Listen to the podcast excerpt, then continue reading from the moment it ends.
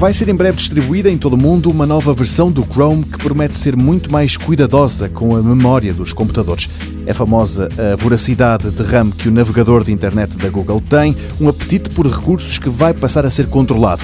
Vem aí duas novas opções: a poupança de memória e a poupança de bateria. Dois pequenos botões que prometem ter grandes efeitos nos PCs.